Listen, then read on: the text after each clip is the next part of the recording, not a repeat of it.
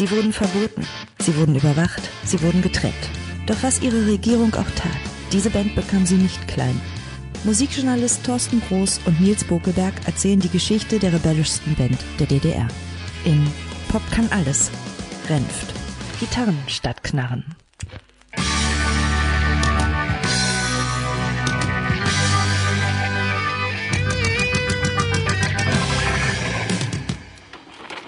Hallo liebe Zuhörerinnen, hallo liebe Zuhörer, es ist wieder soweit. Eine neue Folge, die dritte Folge Pop kann alles. Es geht weiter mit und über die Klaus Renft Combo, beziehungsweise Klaus Renft und seine Kombos, muss man ja ehrlicherweise zu diesem Zeitpunkt der Geschichte auf jeden Fall sagen.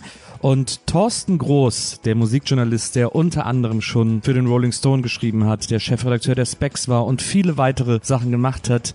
Wir unterhalten uns über den jetzigen Zustand der Band. Wir erinnern uns in den letzten Folgen, erste Band verboten, dann die nächste Band gegründet, die Butlers und auch da sieht es erlaubnismäßig schlecht aus und wie wir beide uns über den weiteren Verlauf der Geschichte dieser Band unterhalten haben, das hören wir jetzt. Es geht weiter. Letztes Mal haben wir mit einem wahnsinnigen Cliffhanger aufgehört, äh, denn ich weiß, alle Zuhörer sind jetzt gespannt, was Keiner ist, hat geschlafen. was, was ist da passiert, dass die DDR-Führung final dazu gebracht hat, äh, ihre Haltung zu westlicher Beatmusik ähm, nochmal radikal zu überdenken. Und es waren natürlich die Rolling Stones. So wie übrigens ja fast immer, wenn es in den 60er Jahren um die großen Markierungen, Aufrührungsmomente ging, bis hin zu Alter Mann, ging es oft mit den Rolling Stones zusammen und so indirekt auch hier. Es gab ein ganz legendäres Konzert, was übrigens auch ähnliche Argumentationshilfe geleistet hat, vergleichbaren konservativen Bestrebungen in Westdeutschland. Ja. Der Rolling Stones in der Waldbühne in Berlin äh, am 15. September 1965, bei dem es zum ja, großen Ausschreitungen kam, das, das die halbe Waldbühne ist damals abgerissen worden. Ja. So kann ne? es gab es gab also mehrere Stü mehrstündige Auseinandersetzungen dann mit der Polizei und so weiter und später waren alle Sitze weg und das die Waldbühne war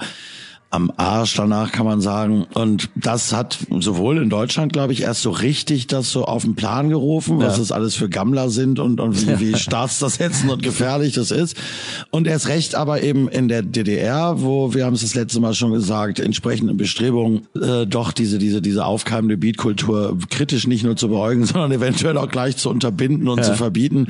Denen hat das natürlich Nahrung gegeben. Die waren, haben Oberwasser gewonnen durch dieses Stones-Konzert was da im Westen für Umtriebe das wollen wir hier nicht haben Und das war ja vor allem dieses, dieses Stones-Konzert, äh, dieses legendäre. Das hat ja diese ganze Vorgeschichte davon, die ist ja so absurd, weil das wurde wirklich tagelang auch von der Presse, gerne auch von der Springerpresse so angeteased. Werden sie wirklich kommen? Äh, sind sie da? Viele Fans werden da sein. Sind die Fans bereit? Äh, ist die Waldbühne bereit für die Stones und so? Also es waren alle Leute so hart angespitzt auf dieses Konzert. Vor allem natürlich die, die, die Teenager und die jugendlichen Fans. Und es war dann auch von der Bravo präsentiert und so. Da hing, glaube ich, sogar so ein Bravo-Banner über der Bühne. Und ich habe dann äh, eine Zeit lang geguckt, ob ich irgendwo ein Bootleg finde von einem Konzert. Aber wahrscheinlich hat keiner geschafft, sein Tonband so schnell einzuschalten. Denn das, der Grund für die Randale war ja, dass die nach zwei Liedern irgendwie von der Bühne gegangen sind, weil die irgendwie gar keinen Bock hatten. irgendwie hat dann, ich habe da mal so ein Interview mit jemandem gesehen, der gesagt hat, so die standen da, ich weiß ja nicht, die hatten irgendwie ja keinen Bock und so. Also die waren wohl super lustlos auf der Bühne gestanden, waren wahrscheinlich auch total druff oder besoffen oder fertig von der Welttour oder was auch immer.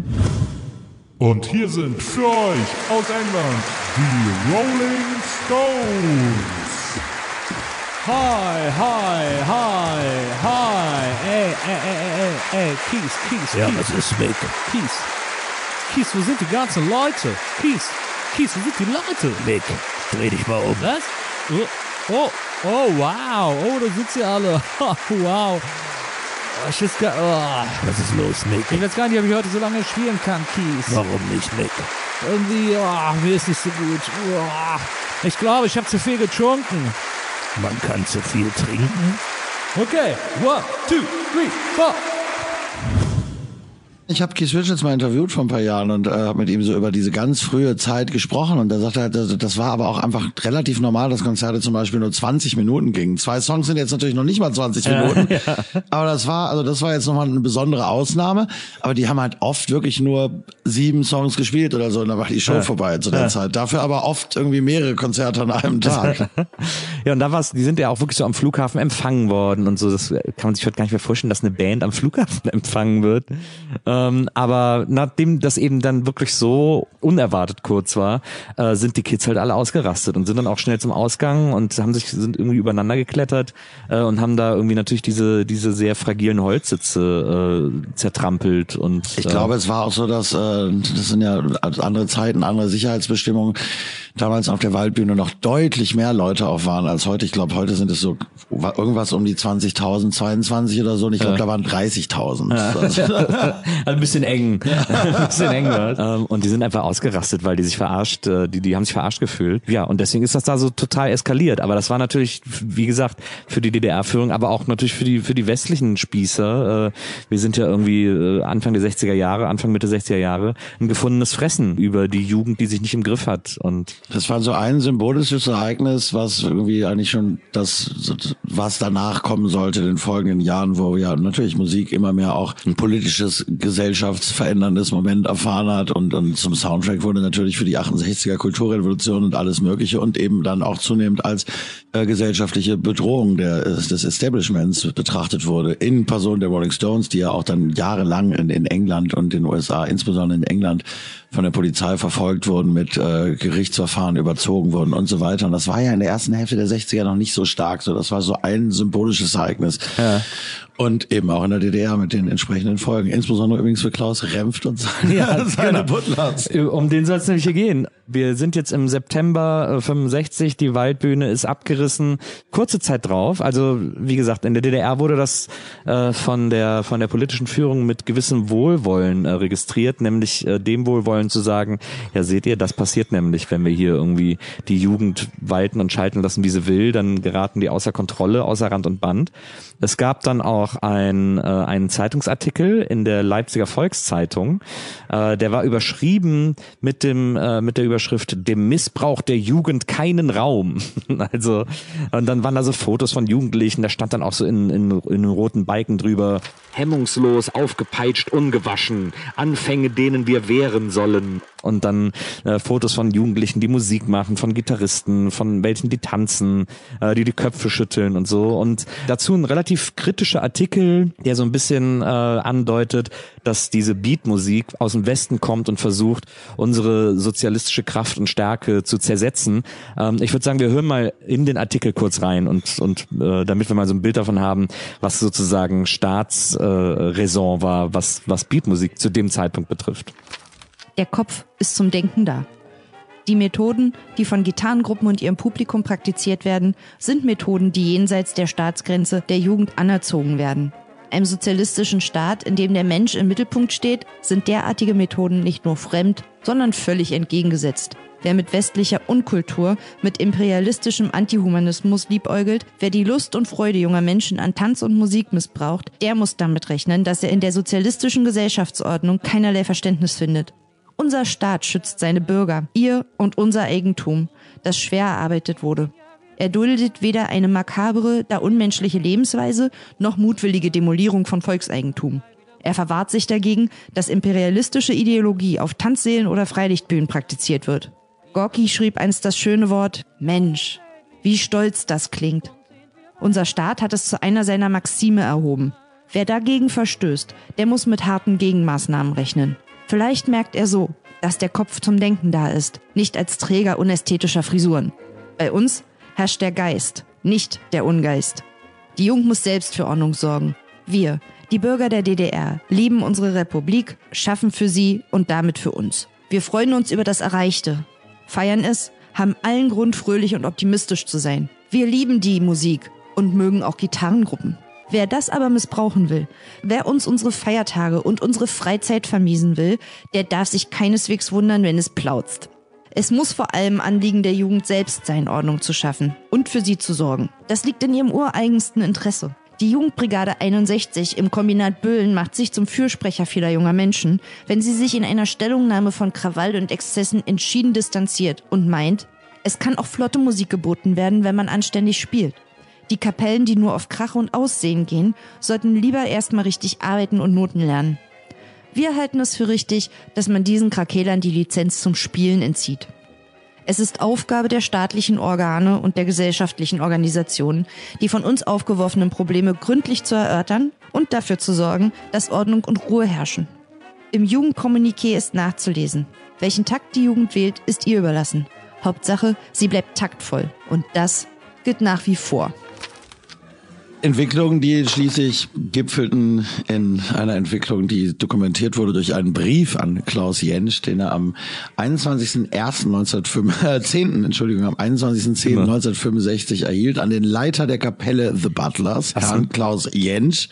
Die Abteilung Kultur beim Rat der Stadt Leipzig spricht hiermit Ihnen und den Mitgliedern der Kapelle The Butlers ein unbefristetes Spielverbot aus. Also bereits das zweite in seiner Karriere, näher begründet, auch mit so interessanten Formulierungen, wie du sie gerade schon angesprochen hast.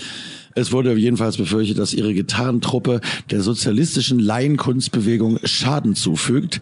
Das Auftreten ihrer Kapelle steht im Widerspruch zu unseren äh, moralischen und ethischen Prinzipien. Ja. Das war dann das zweite Verbot in einer doch sehr jungen Musikerkarriere. Das ist äh, diesbezüglich äh, schon der erste kleine, kleine Rekordmarke. Na, allerdings, vor allem, äh, ein, also dieser Brief, den sie bekommen haben mit dem Verbot, kam am 21. Oktober.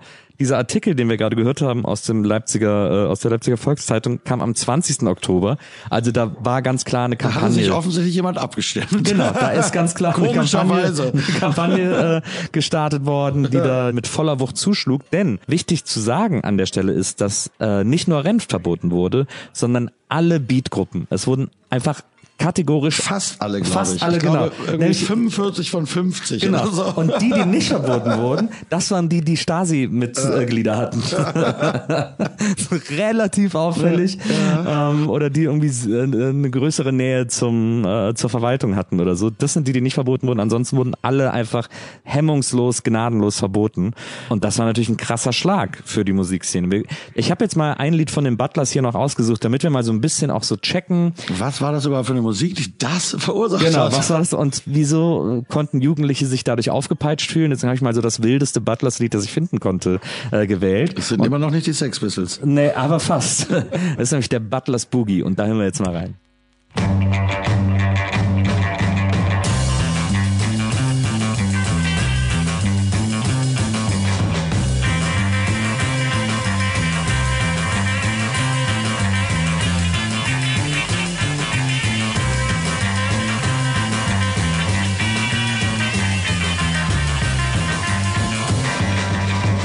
Ja, die Butlers. Ja, ich meine, es ist wahnsinnig einfach, sich über sowas aus heutiger Perspektive fast so ein bisschen lustig zu machen. Das gilt ja nicht nur für, für DDR-Rockmusik oder Ja. Beatmusik, sondern für alles aus der Zeit. Aber es ist eben auch eine ganze Weile her und es hat ja offensichtlich ja dieses aufrührerische Potenzial. Sagen wir mal, es hat Leute glücklich gemacht und, und glückliche junge Menschen, äh, die ausgelassen sind und, und äh, sich versammeln unter irgendwie so einem Banner, sind eben für repressive Systeme immer auch eine Bedro Bedrohung. Ich glaube, so einfach ist es dann auch. Ne? Aber es war doch auch, ich finde es irgendwie ganz wild. Also ich kann mir schon vorstellen, dass man zu so einem Beat Ja, auch so ausflippen kann und so und dann immer diese Stops, die dann das Schlagzeug macht und dann dieses Mini-Schlagzeug-Solo noch. Ich finde das schon, äh, das ist ja sehr klassisch. Beat das ist ja sogar dieser Basslauf, den äh, Klaus Renf da spielt. Dum dum dum dum dum dum dum dum dum dum dum dum dum dum dum dum dum dum dum Ist also der äh, der Blues Rock Beat klassische. Basslauf Nummer eins. Und wenn wir auch an dieser äh, so politisch und gesellschaftlich aufgeladenen Wegmarkierung in seiner Karriere trotzdem einmal kurz den musikalischen Aspekt nicht außer Acht lassen wollen, muss man schon sagen, es ist auch deutlich besser geworden. Also Das ich finde, wenn man Oh ja. das jetzt hört, man merkt eine krasse Entwicklung von Herbstlaub oder so ganz Ja. frühen Sachen. Musikalisch ist es deutlich tighter, stringenter und fordernder. Das, Das merkt stimmt. man dann schon. Also es ist auf jeden Fall, ich, man kann sich schon vorstellen, dass man, dass man dazu irgendwie ausflippen konnte, wenn man wollte. Und ähm, ausgeflippt sind tatsächlich auch alle, aber weil sie mussten mehr oder weniger, denn äh, zu dieser Musik war das nicht mehr erlaubt. Die, äh, die Butlers waren verboten, fast alle anderen Bands die wir gehört haben auch. Und jetzt könnte man denken, na gut, dann finden sich eben alle damit ab und dann hören wir ab morgen wieder nur, damals gab es so Gruppen wie so, äh, äh, Renf nannte die immer Singegruppen, sowas wie äh, Oktoberclub oder so, die haben so, die haben so Arbeitslieder gesungen und die haben so, so positive sozialistische Messages in ihren Songs gehabt. Das war natürlich sehr genehm, das war der, der Führung und der Regierung natürlich sehr genehm und solche Bands gab es immer. Mach doch mal einen Verfestungsvorschlag und Aber es war natürlich eine Bewegung und du warst Teil dieser Bewegung, insbesondere in Leipzig. Ne? Ich meine, wir hatten es in der letzten Folge schon, das war ganz normal, dass überall immer Live-Musik Ja. war. Es waren über 40 Bands, die Leute haben sich damit komplett identifiziert. Und das war halt ein Movement. Ja. Und plötzlich war das weg. Natürlich lässt man sich das nicht nehmen. Natürlich wird man da auch mal sauer. Und die sind dann relativ sauer geworden. Äh, denn es kam ja tatsächlich, also es gab, es gab Flugblätteraktionen, äh, es gab, es gab auch einen Protestbrief übrigens von Klaus Jentsch selbst. Das hat er immer mal wieder gemacht im Verlauf seiner Karriere. Er hat also wirklich immer versucht und argumentiert, warum denn, ob, ob er nicht doch eben wieder äh, die Erlaubnis äh, zustehen wollte und so weiter. Aber es gab eben in der Szene auch radikalere Reaktionen, wie zum Beispiel eine Flugblattaktion, die also zu einer Protestdemonstration aufgerufen hat, die dann auch stattfand und ja, legendär ist, in die Geschichte eingegangen ist. Nicht nur der DDR-Rockmusik, sondern der DDR-Geschichte an sich. Genau. Dieses äh, Flugblatt, das haben nämlich zwei Schüler geschrieben. Das, äh, wir haben auch den Text vom Flugblatt, äh, relativ unaufregend, aber äh, wir hören uns den mal ganz kurz an. Beatfreunde, wir finden uns am Sonntag, den 31.10.65, 10 Uhr Leuschner Platz zum Protestmarsch ein. So, das war auch schon alles, was da drauf stand, aber äh, das hat auch gereicht. Das wurde überall hingeklebt, das wurde an Laternen geklebt, auf Litfaßsäulen, äh, an Wartehäuschen. Die haben überall ausgelegen. Diese Zettel waren in der ganzen Stadt zu finden und haben auch ganz schnell ihr Publikum und ihre Adressaten gefunden, weil natürlich ähm, alle Jugendlichen, die plötzlich ihrer Musik beraubt tatsächlich waren, weil es ist jetzt auch nicht so, als wenn die Leute irgendwie alle ohne eine Platten zu Hause gehabt hätten oder, oder sonst was, sondern die Musik musste einfach immer live erlebt und gelebt werden. Und äh, das fiel plötzlich weg. Und deswegen äh, waren die alle stinksauer. Da hat dann auch äh, Renft in einem Interview drüber erzählt, äh, über diese, über diese Flugblattaktion, wie das, wie das zustande kam. Er sagt dann nämlich, kurz darauf kamen diese Handzettel auf, die zur Demo gegen das Beatverbot aufriefen. Auf dem Leuschner Platz in Leipzig. Jetzt weiß ich, das war eine spontane Aktion von ein paar Oberschülern. Da hatte der Westen seine Finger nicht mit drin, wie ein paar Idioten damals behaupteten. Die hatten etwas gegen das Beatverbot machen wollen, einfach aus dem Bauch heraus. Jetzt habe ich in den Akten gesehen, dass auch ich ein Drahtzieher gewesen sein soll. also, ähm, es, wie man merkt, dass dieses stille Postsystem ist ja was, was sich natürlich auch die politische Führung sehr zu eigen gemacht hat und da konnte man schnell solche, so- heute würde man sagen Fake News, äh, da konnte man schnell solche Gerüchte streuen von wegen, äh, ja, ja, hier diese Flugblätter, das ist eine geplante Aktion vom Westen. Ja, vor allem, weil es ja, glaube ich, so war. Die haben natürlich ihre Leute erreicht, aber es, es, es entwickelte sich eine ähnlich ähnliche kampagnenartige Stimmung wie im Vorfeld des Stones-Konzerts vielleicht in der Waldbühne. Diese Proteste wurden im Grunde durch die Reaktion des Staates fast noch größer gemacht, als sie es waren, weil es war, gab ein wochenlanges Klima nach diesen Flugblättern, wo Lehrer, Funktionäre, überall äh, an Berufsschulen und so weiter gewarnt wurde vor der Teilnahme an dieser Demonstration. Wer da hingeht, ist des Teufels. Und so hat der Staat im Grunde das größer gemacht, als es sonst wahrscheinlich gewesen wäre. Ja, die haben ja sogar, äh, also ich glaube, 200 Demonstranten selber hingeschickt, so FDJler und so, die dann dazu verdonnert wurden. Äh, Ich glaube sogar noch mehr. Also Oder noch ist. Naja, es waren wohl dann, also diese Demonstration fand ja dann irgendwann statt. Und äh, man spricht, es ist ja immer so ein bisschen schwierig, weil das natürlich nicht so gut dokumentiert ist und man da sich auf die DDR-Presse und so weiter verlassen muss. Ja. Man spricht von bis zu 2500 Teilnehmern, von denen wohl angeblich nur ungefähr 800 bis 900 Leute wirklich Protestanten, Protestierer aus der Beat-Szene Okay, waren. ja. Und der Rest mehr oder weniger von staatlichen Stellen dazu. Also mehr als die Hälfte. Ja. Wenn das denn stimmt. Ich war natürlich nicht da. Die, die standen dann rum und, äh, und sollten irgendwie friedliche Demonstranten äh, markieren, simulieren. Man sagt, das war äh, quasi, ich glaube, ich habe mal gelesen, es wäre die drittgrößte Demonstration auf dem Boden der DDR gewesen, nach den äh, natürlich an erster Stelle Montagsdemonstrationen und den, und den äh, Demonstrationen auf dem Alexanderplatz in den 70er Jahren, wäre das die, die größte Demo gewesen. Klar, größtenteils besetzt durch staatliche, aber die Jugendlichen, die aus freien Stücken dahin gegangen sind und dahin gegangen sind, weil sie einfach stinkig und sauer waren und es einfach scheiße fanden, dass das verboten wurde, die haben da schon auch ein bisschen Randale gemacht. Absolut. Die sind natürlich auch sofort niedergeknüppelt worden. Es sind über 200 Leute verhaftet worden, glaube ich. Renft war selber auch da. Also da war er da. Genau, äh, er wurde dann gefragt, ob er aber hingegangen ist und ähm, er hat gesagt, äh, na klar, das habe ich mir doch nicht entgehen lassen. Und dann sagte er, allerdings habe ich Schwein gehabt. Die Bullen schlossen alle Leute, die gekommen waren, in einem Ring ein. Irgendwas muss ich geahnt haben. Entweder das ein Instinkt oder einfach nur Feigheit. Auf alle Fälle bewegte ich mich in Richtung Ratskeller und im selben Moment schnappte hinter mir die Falle zu. Also es ist tatsächlich wirklich so, was, was du da schon an, also die, die, die haben diese komplette Demo niedergeknüppelt. Ne? Also es war richtig extrem krass. Ich glaube, es waren fast 300 Verhaftungen im Nachgang dessen und da hat er ja so wirklich Glück gehabt, weil viele andere hatten nicht ganz so viel Glück. Also es waren genau äh, insgesamt 267 Verhaftungen ja. und 97 davon, also fast 100, mussten ohne Gerichtsurteil dann erstmal so ins Arbeitslager und so. Also ja, die Leute haben auch wirklich richtig harte Repressionen dann dulden müssen dadurch. Ja. Die waren nicht mal eben kurz weg, sondern es gab wirklich Leute, die Zwangsarbeit leisten mussten, sehr lange und so weiter. Also diese, diese sogenannte Beat-Bewegung ist damit wirklich drastisch und maximal repressiv gestoppt worden. Und diese sogenannten Leipziger Beat-Proteste haben dann eben auch einen radikalen Wandel in der, in der DDR-Kulturpolitik eingeläutert, der im Grunde ja bis in die frühen 70er Jahre, wo es abermals zu einer Entspannung kam, anhielt. Also dann, dann wurde es eben zackiger. Ne?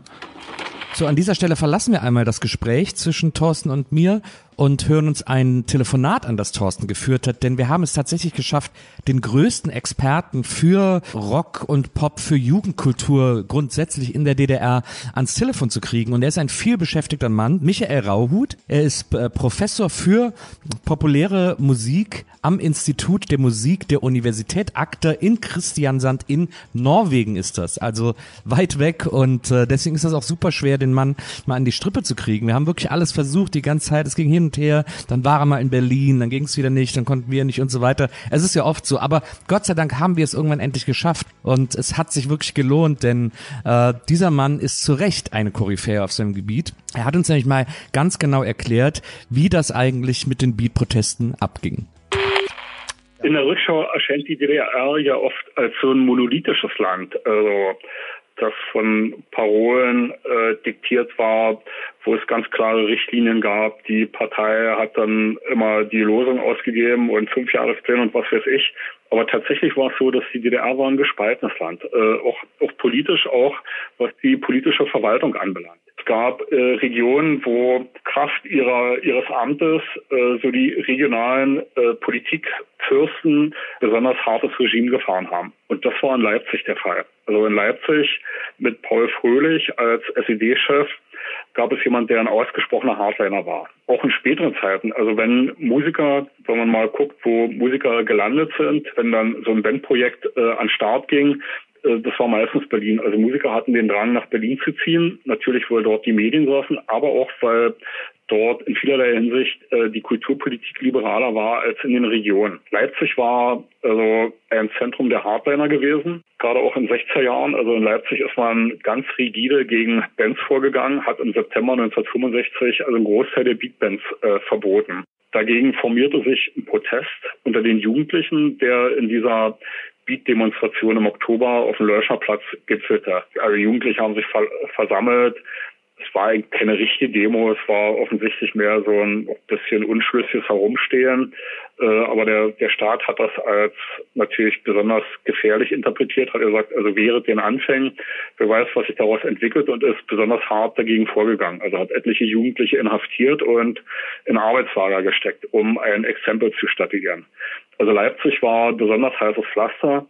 Und deshalb war es ja auch für Renf zu dramatisch, dass sie 1975 wieder an die an die Leipziger Kulturbehörden äh, also sozusagen wieder zurück überwiesen wurden. Äh, die hatten es geschafft, in der Berliner Zentrale zu landen, bei der Generaldirektion beim Komitee für Unterhaltungskunst und beim FDJ Zentralrat und äh, denen wurde das zu heiß und die haben gesagt, also Schluss jetzt, wir sind dafür nicht mehr zuständig, Leipzig. Und dann hatte Renf äh, das Problem, was schon die Butlers Ende der 50er oder Mitte der 60er hatten, nämlich wieder mit den Hardlinern konfrontiert zu sein.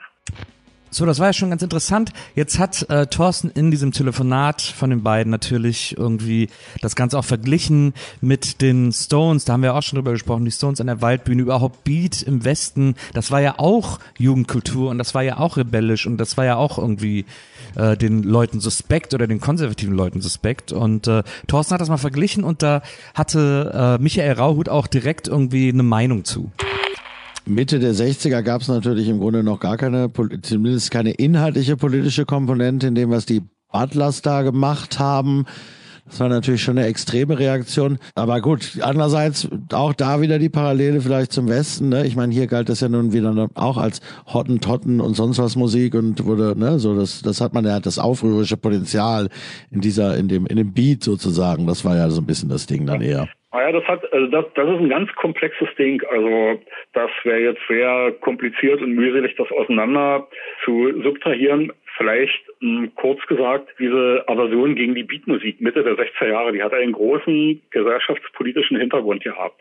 Es gab damals in der DDR noch unter Ulbricht die Bestrebung, das Land zu reformieren vor allem wirtschaftlich. Und Ulbricht hatte die Idee gehabt, das können wir natürlich nur machen, wenn wir die Jugend gewinnen, weil das sind die Produktionsarbeiter von morgen.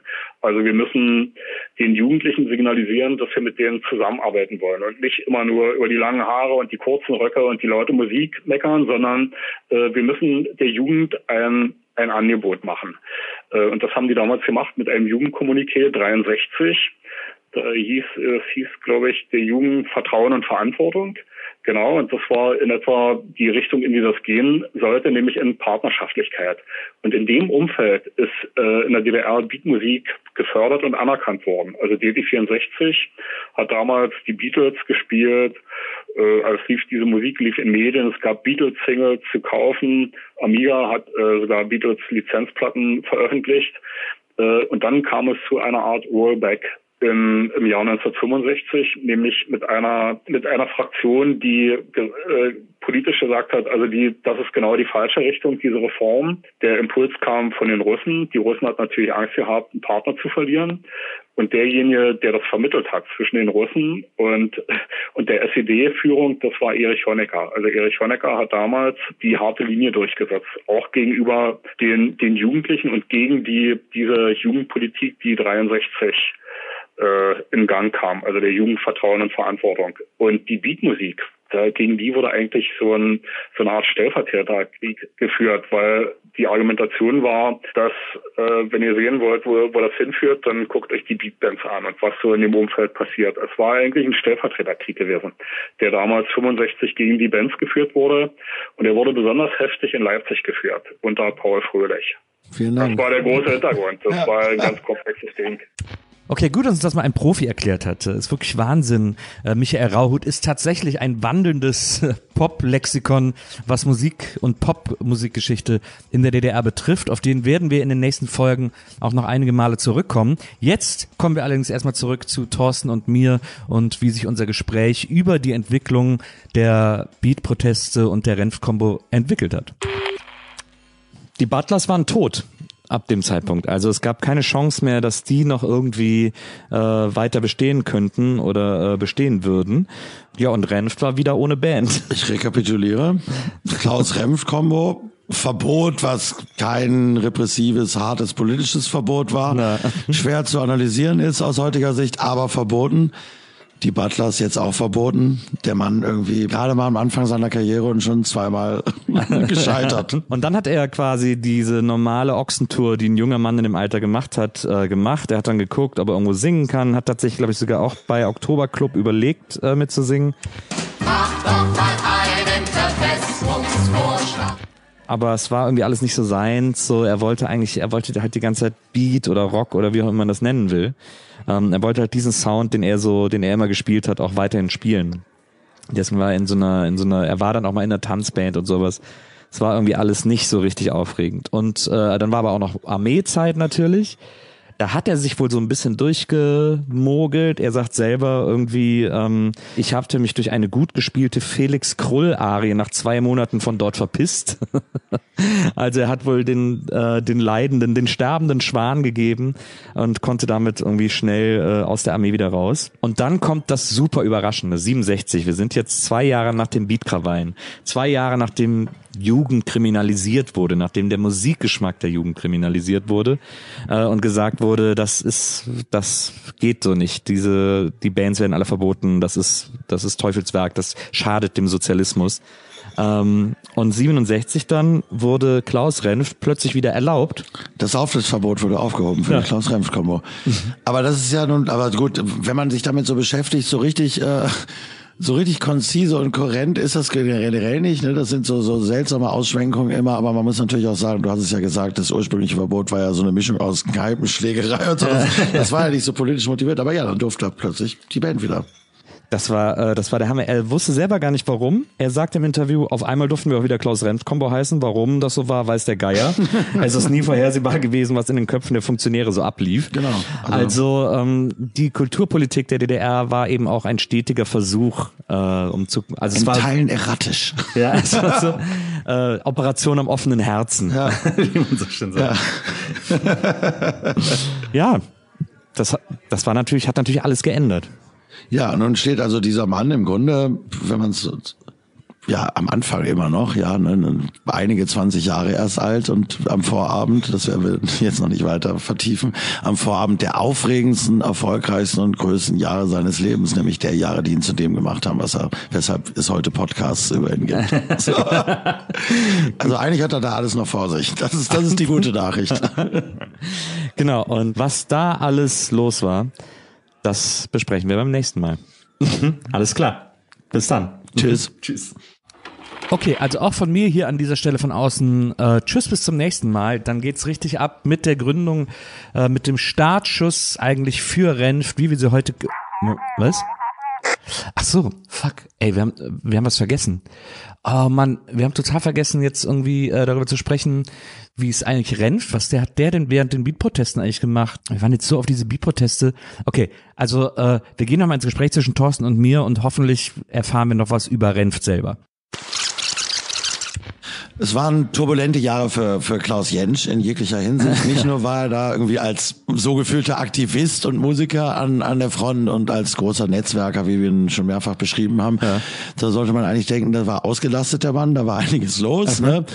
Tatsächlich ist aber auch privat viel passiert bei Klaus Jentsch in der Zeit, bei mir noch sehr jungen Klaus Jentsch. Er hat wohl 1965 geheiratet, es wurde ein erster Sohn geboren Okay. und das war genau das Jahr, in dem eben das war parallel zum Butlers-Verbot, parallel zu den Beat-Protesten, ist er zum ersten Mal Vater geworden, hat geheiratet. Und äh, das ist dann irgendwie auch noch alles passiert. Zwei Jahre später ist seine erste Tochter geboren. Also er hat zu der Zeit eben auch schon Familiengründung betrieben noch parallel. Gute, gute Situation, ein Kind zu kriegen, Ja, wenn die. Zukunft gerade komplett unklar ist. Ja. Insofern ganz gut, dass er aber dann nicht niedergeknüppelt wurde dann bei, dieser, bei diesen Beat-Protesten. Das wäre dann irgendwie noch doppelt blöd für ihn gewesen. Ja. Ja, das stimmt. Das ist sehr interessant. Okay, okay, das war's jetzt aber wirklich. Jetzt haben wir das auf jeden Fall auch geklärt. Und äh, ich freue mich, wenn ihr nächstes Mal auch wieder dabei seid bei Popcorn Alles. Und dann äh, kommen wir wahrscheinlich zur Gründung von Renft, so wie wir sie heute kennen. Und auch da gibt es natürlich wieder einige Zeitzeugen, die sich da zu Wort melden. Also es wird und es bleibt spannend. Bis zum nächsten Mal. Macht's gut. Ciao.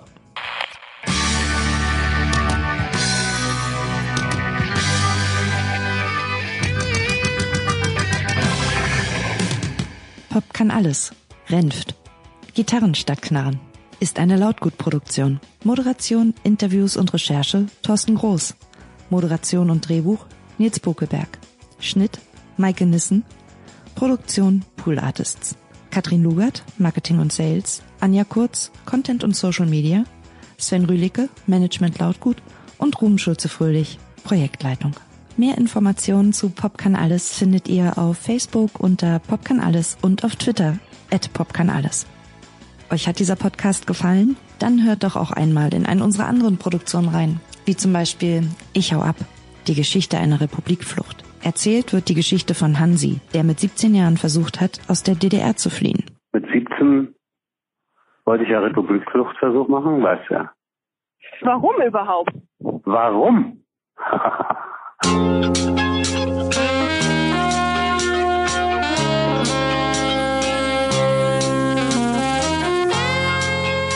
Weil ich überhaupt nie verstanden habe, warum der Vater und die Mutter äh, in diesem scheiß Osten weiterleben wollten.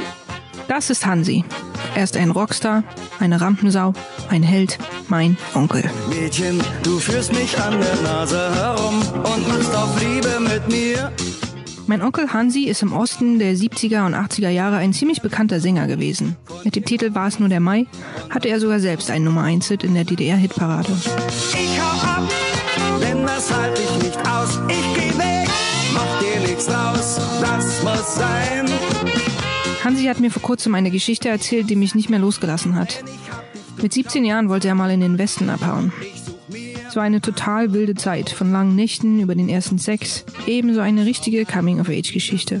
Was macht man als 17-Jähriger allein in der großen, weiten Welt? Wird Hansi jemanden finden, der ihm bei seinem Fluchtversuch hilft? Und was sind eigentlich die üblichen Schritte bei der Stasi gewesen, wenn ein Kind als vermisst gemeldet wurde?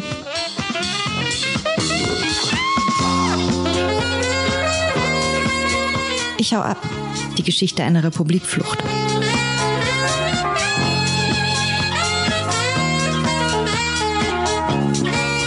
Erzählt von Josephine Clem-Woodruff. Ein Podcast von Lautgut. Ab dem 20. März immer mittwochs.